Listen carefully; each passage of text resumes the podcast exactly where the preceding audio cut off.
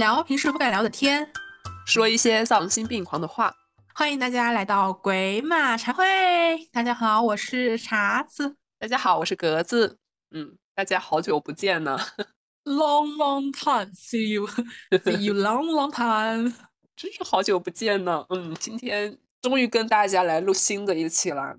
今天我们来聊什么话题呢？那那就是肯定聊一个最近很热议的话题啊。我们上这个的时候应该还有余温。然后再加上我们两个本来就是爱宠人士啊，大家应该知道我们要说哪个话题了。对，就是前段时间呃，小区里面挪威娜咬伤小孩事件，那个挪威娜后面好像被处死了，安乐死。哦，完了，他那个养的主人也被那个以刑事拘留嘛。那小孩子真的特惨，超级超级惨。对，这小孩创伤特别大，那创口也很大，有八厘米。而且我看到了那个图片，我真的很惨，就是哎。那个哎，而且它很小嘛，当时引发了很多热议嘛。这个事情的话，确实是这个狗是完全是错误的，它也得到了它的惩罚。其实最应该纠错的，我觉得最应该得到处罚的是这个狗主人。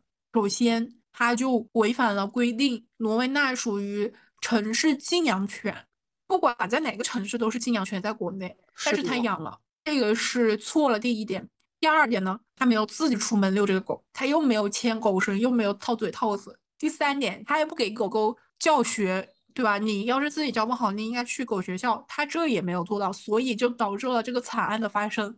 当时还有只拉布拉多，拉布拉多，假的拉布拉多，可惨了，拉布拉多，真惨。他那个视频里面是那个，他以为是有什么热闹，然后他过来看，然后看到之后，他发现这个。这个罗文娜吧，他在欺负小孩，他在撕咬小孩，然后他其实想劝架。我是看到有人说，说是监控上面是那个拉布拉多有阻止那只呃罗文娜黑狗，就是有咬它尾巴，试图把它拉开，但是他发现那个那个罗文娜的气势太强了，然后他就躲开了。然后到了警察，对，不在一个战斗等级。对，然后到了现场之后，只有拉布拉多。而且据说这是拉布拉多，还是刚生完小孩的那个个母狗。是拉布拉多了吗？对对，然后那只罗文娜跑了，被找狗主人呢？狗主人都没有，完全都没有现身，所以根本就不知道这两只狗是不是一个主人，还是说呃是不同的主人。反正这两个狗主人都没有尽到职责，对吧？你遛狗，首先你主人得在呀，对吧？你你哪能这样遛狗啊？完全是在逃避责任。对，而且他那个狗主人都不敢现身，然后那个当时最火的就是拉布拉多不是无辜的吗？然后他有一个被抓时和审讯后被放时的图片，特别逗。刚开始被抓的时候就是生怕自己要死了，然后被放了之后就是笑得贼开心。其实我觉得这个这个事情最重要的错误人应该是那个主人。是的，我就是我想问大家一个问题：你们觉得狗咬人需要理由吗？它有我们这种人类的？这种思维吗？对吗？对，不要完全代入。我觉得就是，其实狗它还是狗，你再怎么疼它，它是和人类还是不一样的。各位家长们，我觉得养犬之前，尤其是犬哦，它本来不管大的小的，它都带一定的攻击性。其实，那么它既然带攻击性的话，你在选择养你的宠物之前，你就得做好功课，就得知道你养的是一个什么样子的宠物，它有什么样的基因缺陷啊，就是。或者说它的一个整体的这个品种的性格是什么样子的？平时它的一个喂养方式是什么样子的？你得要清楚，然后你确定你们家能养，确定你有这个精力，确定遛狗的时候做到这几点，然后你才去养，一定要负起这个责任，因为不出事出事就是大事这种事情。像这个挪威纳，因为以前有想过养狗嘛，所以我有特意去了解过，呃，养哪些狗比较好。说来就是有点比较搞笑，我养狗的，呃。一个先决点就是我当时在搜哪些狗很认主人，你懂吗？挪威纳真是名列前几名。就是挪威纳属于那种狗，就是它基本上不认其他的人，但是它只认它的主人。对于主人来说，它是非常忠实的那一类犬型。所以有些人养它有可能看中这一点吧，就是它确实它咬咬所有人，它都不咬它的主人，基本上是这样子。就是它很护主。但是呢，它的领地意识非常的强，包括它是一个烈性犬，所以它需要很大的地方去喂养。包括它平时出去遛狗的话，其实身边是不能够出现那种小孩啊或者矮一点的那种人的出现，知道吗？因为他会觉得就是侵犯到了他的领地，然后再加上他呃遛狗的时候，他身边最好是没有人的，就是身边很远都是没有陌生人的。包括陌生狗，有时候它也会有敌意的，它是属于这种犬型。哎，我想到了一个朋友，他不是有只拉布拉多吗？嗯，然后也是我姐姐的朋友，然后我们一起那天晚上去遛拉布拉多的时候，他们那一栋有一只，我忘记了是阿拉斯加犬还是还是还是奇，我忘记了，我忘记了这两个品种长得都很像，你知道吗？然后呢，他们两个就是对望了一下，就放肆互相吼。然后我和我姐就拖住那个拉布拉多，然后那个女生也是一个女生遛狗，就拖住了那个呃阿拉斯加还是那个呃哈士奇，而且贼逗，都是晚上在停车场遛狗，你知道吗？费了那个九牛二虎之力才把它拖回来。然后这只拉拉布拉多呃还是一只公的，但是它贼乖，就是我也是第一次，也没有说第一次跟它玩吧，什么它都不咬人，超级乖，拉布拉多真的很乖。所以你看，就是这个时候就体现到了你遛狗的时候，你得牵绳吧，尤其是这种。对对对，就是牵了绳。对你姐姐朋友他们有一定的经验，会处理这方面的事情。像有些狗主人，他其实缺少这方面的经验，平时觉得自己孩子特别的乖，就是牵绳只是那个绳子牵在手上，你知道吗？就是轻轻的牵在手上。然后有些他不会处理这种冲突问题，就是一旦狗啊，就是发起脾气来呀，或者说。呃，吼叫起来的时候，他自己也是属于一个慌神的状态，他没有学习过这方面的相关的知识，临到实践了，就是完全抓瞎的那种状态。这种也很可怕。其实我觉得养宠物真的是跟养孩子一样的，你不管养什么，你都得去学习，要不然你那个也是一条生命，是吧？呃，前段时间有去就是了解呀，他们那种养鱼、养乌龟的，同样的也是的呀。其实我很喜欢养乌龟，我很想养乌龟。你别说，你也有很多知识的，你知识少了。那乌龟很搞笑，我看到呃网上面有人拍他们家乌龟嘛，他很奇怪的问大家说：“哎，网友们，我这个乌龟的乌龟壳怎么翘起来了？” 就是养着养着那个乌龟壳呀，外面那个壳就是往上面翻，然后它主人也不知道是个什么样子的情况，就以为它是一个正常的现象。但是想问一下，问一下大家，这个情况是不是属于一个比较平常的一个状态？然后下面有评论就在说，你家乌龟要快挂掉了的那种，会缺一些什么东西，然后才导致你的乌龟长成现在这个样子。就是你不管养什么，你一定要有一定的知识储备，才对得起你养的这条小生命。我也觉得，就是你一定要有经济实力啊，然后你还要有那个养它的那些知识储备。就是狗狗的话，就是你能驯化它，你就自己驯化，能教的很好。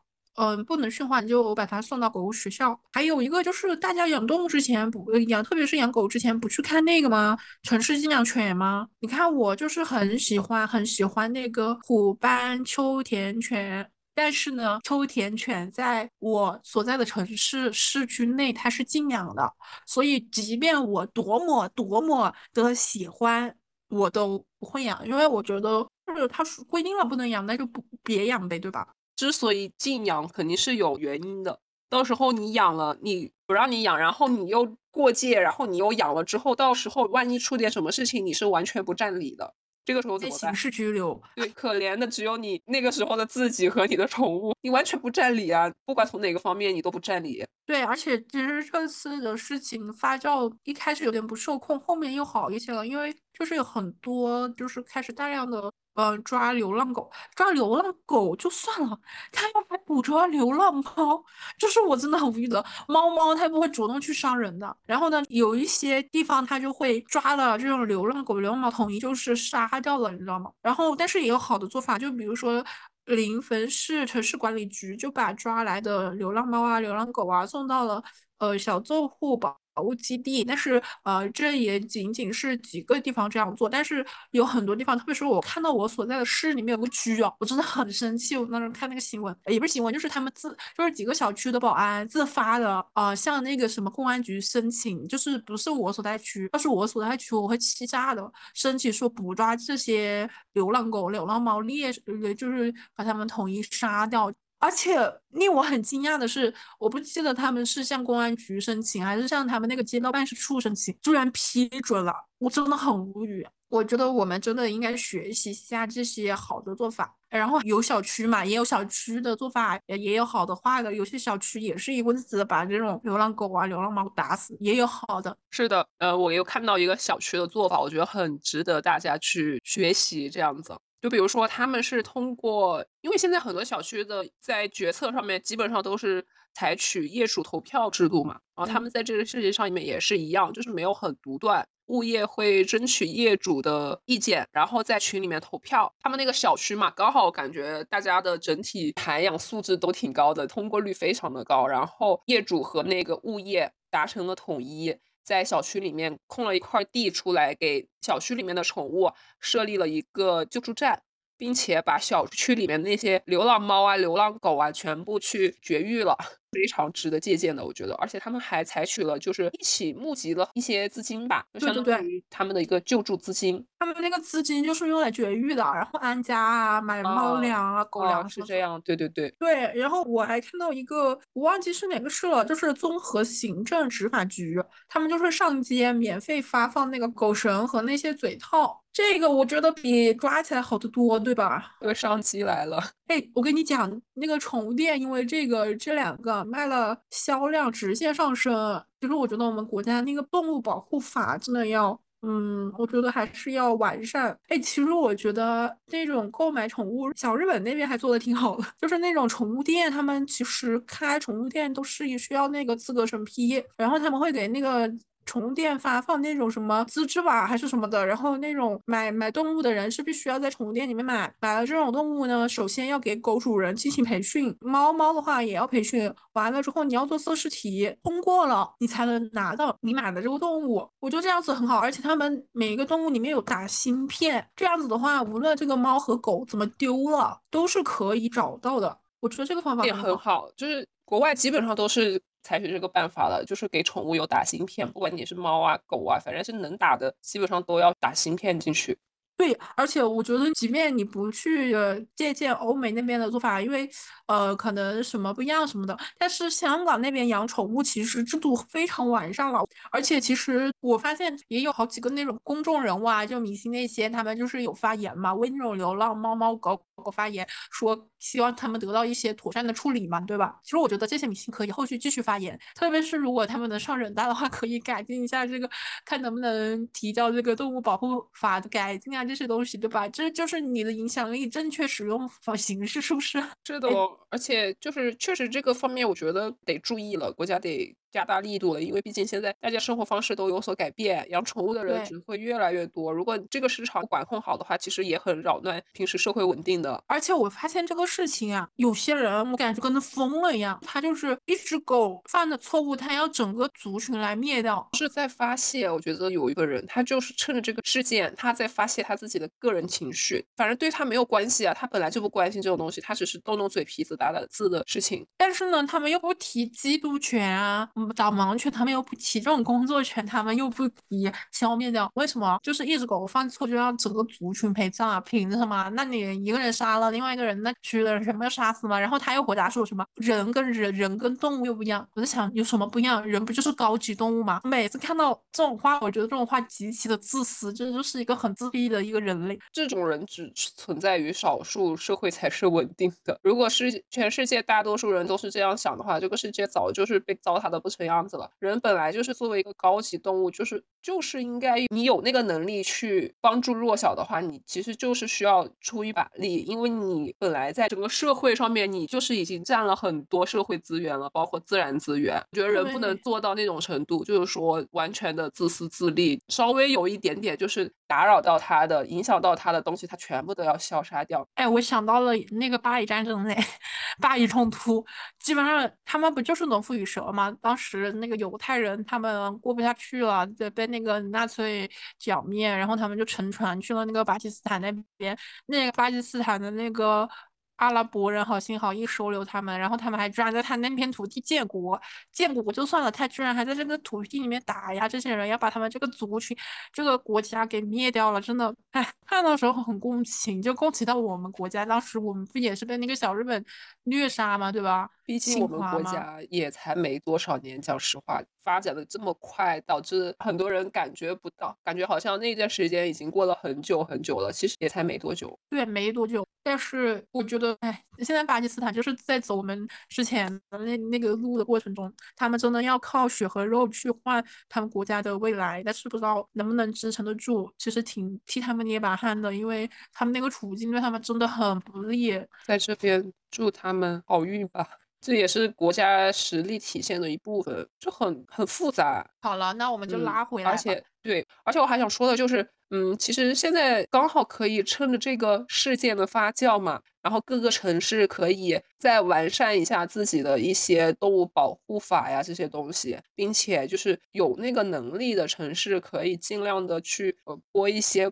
相对应的款呢，然后在这方面去，嗯，免费发放一些这种给流浪狗啊、流浪猫啊这些救助站啊这些地方免费发放一些物资。因为我有看网上，就是很佩服那些就是做公益救助流浪狗、流浪猫的那些机构，他们消耗其实很大，特别是很大的，而且它它们吃的很多。对，你想，它那也是一条一条的生命，他们每天其实我感觉压力真的蛮大的。对，虽然网上大家都在每一次热度都很高嘛，他们发那种救助视频啊什么的，通过那个视频，他又不能够说去赚多少钱，可能一一顿口粮都赚不回去的那种。对，我觉得可以，那个支付宝什么的可以，能不能推出一个，就是如果你所在哪个城市，然后那个支付宝就。呃，自动连接那个城市的一些保护组织，我们可以捐款的那种。我觉得那种是一个很好的一个呃交互也好，然后对帮助也好，这是一个很好的连接呀。还有，因为这个事情呢，会有一些很偏激的人存在。然后我我们最近在网上也看到了，就是有人就是拿那个针孔往那个猫咪的那个粮食里面就是打那个。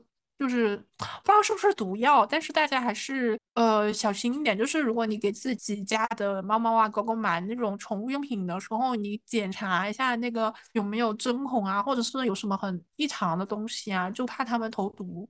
对，得谨慎一点。对，然后如果你们家的猫猫啊、狗狗啊，特别是猫咪啊，我我们就是有养猫的嘛，我我们也知道有些猫咪自己在家里面闲不住，会偷跑出去，溜几圈，然后又回家那种。最近你们就最好管。管理好自己的猫咪，别让他们出去浪了，就是谨慎一点，怕遇到非常偏激的人。对，尤其是还有一些就是养那种小狗狗的，一定要现在记得牵好你们的狗绳。我发现。前段时间我看了一个视频，就是嗯，它里面有说了一些，其实像我不养犬类的嘛，所以我平时其实有很少想到的一些点，就比如说，其实很多人就是他不养宠物，他有可能跟你这个养宠物的人他共情不了。虽然他有可能不讨厌你，不讨厌狗，不讨厌你们家的狗，不讨厌平时的那些犬类，但是呢，他们会有嗯一定的边界感，就有些。家长嘛，他带宠物出门就是不爱去约束他们家的宠物。比如说，有些宠物它特别喜欢扒拉人，它那个狗爪子你知道吗？都是很硬的。有些狗它很热情，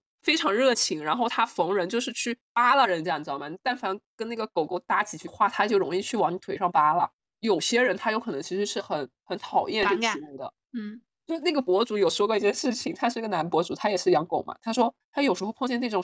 狗啊，见着他就往他腿上扒拉，然后他又是打球的，他平时打球穿的那个会穿那种紧身裤，就是他们男款的那种黑色的那种紧身裤嘛，女生锻炼穿的那种紧身裤一样那种面料。他说：“衣服那样子的裤子，我平时买我就要一千多块钱，但是有时候说出来，那个裤子这么贵吗？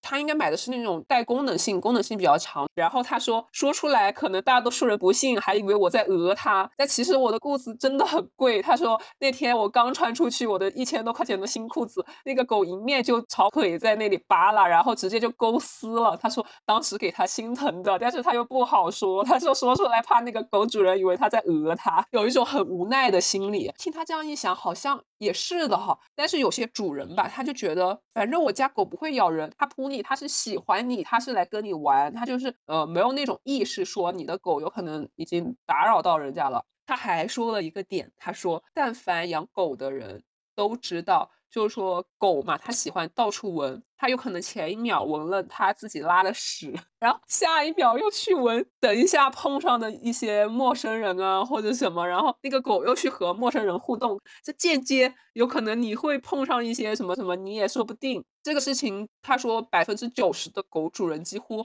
好像都没有说去在意过这个问题。他提的这些观点，我觉得都蛮有意思的，就是我平时想都没有想到的一些事情。对，而且嗯，我觉得就是出门的话，就首先我们现在养的狗一定是要是就是你所在城市允许的。第二点就是出门就带好嘴套和。狗绳给自己家的狗狗，因为为什么呢？还是是得遵守规定嘛，对吧？啊，对于那种偏激的人呢，我们要语言攻击，语言的魔法攻击，但是我们也不能太过了。哎，我真的觉得这个事情啊，就是引发了很多那种过激的人，确实很无语。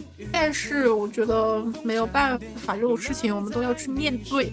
那我们我我们希望就是呃，我们国内社会环境能给狗狗和猫猫一个安全的。就是能营造一个有爱的、有教养的一个环境，对吧？大多数的人都是希望这个社会是一个比较和谐的一个社会，它有我们人类生存的地方，同样也有那些呃小动物们自由生活的一个地方。就是只是说，对，现在作为我们人类主导这个社会嘛，那我们肯定要就是站在强者的角度，多为弱者去考虑更多的问题，多多去完善这个动物保护法。我觉得现在是很重要的一个事情。对，我也觉得要去呼吁。那我们这一期就聊到这里啦。是的，然后祝大家呃养狗狗的。家长们呢，宠物们都健健康康的啊，对对，康康开开心心的，对，快快乐乐，好，拜拜。我的爱大过天，每当我肚皮朝着天，赶紧给我马萨给时，便你要认真，不要敷衍。无论晴天雨天，狂风闪电，流浪在你身边。虽然不知道有没有明天，一定要睡在你的房间。不管春夏秋天，三年，我的心不会变。哪怕有太多的坏蛋危险，我要变成勇士，保护你的安全。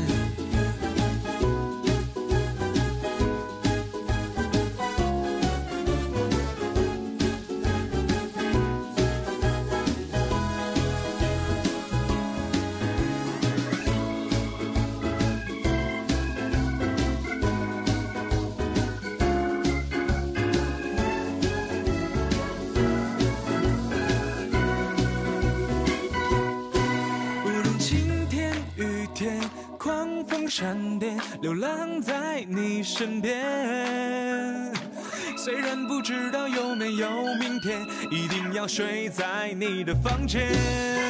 不管春夏秋天，一二三年，我的心不会变。哪怕有太多的坏蛋危险，只想要睁开眼就见到你的脸。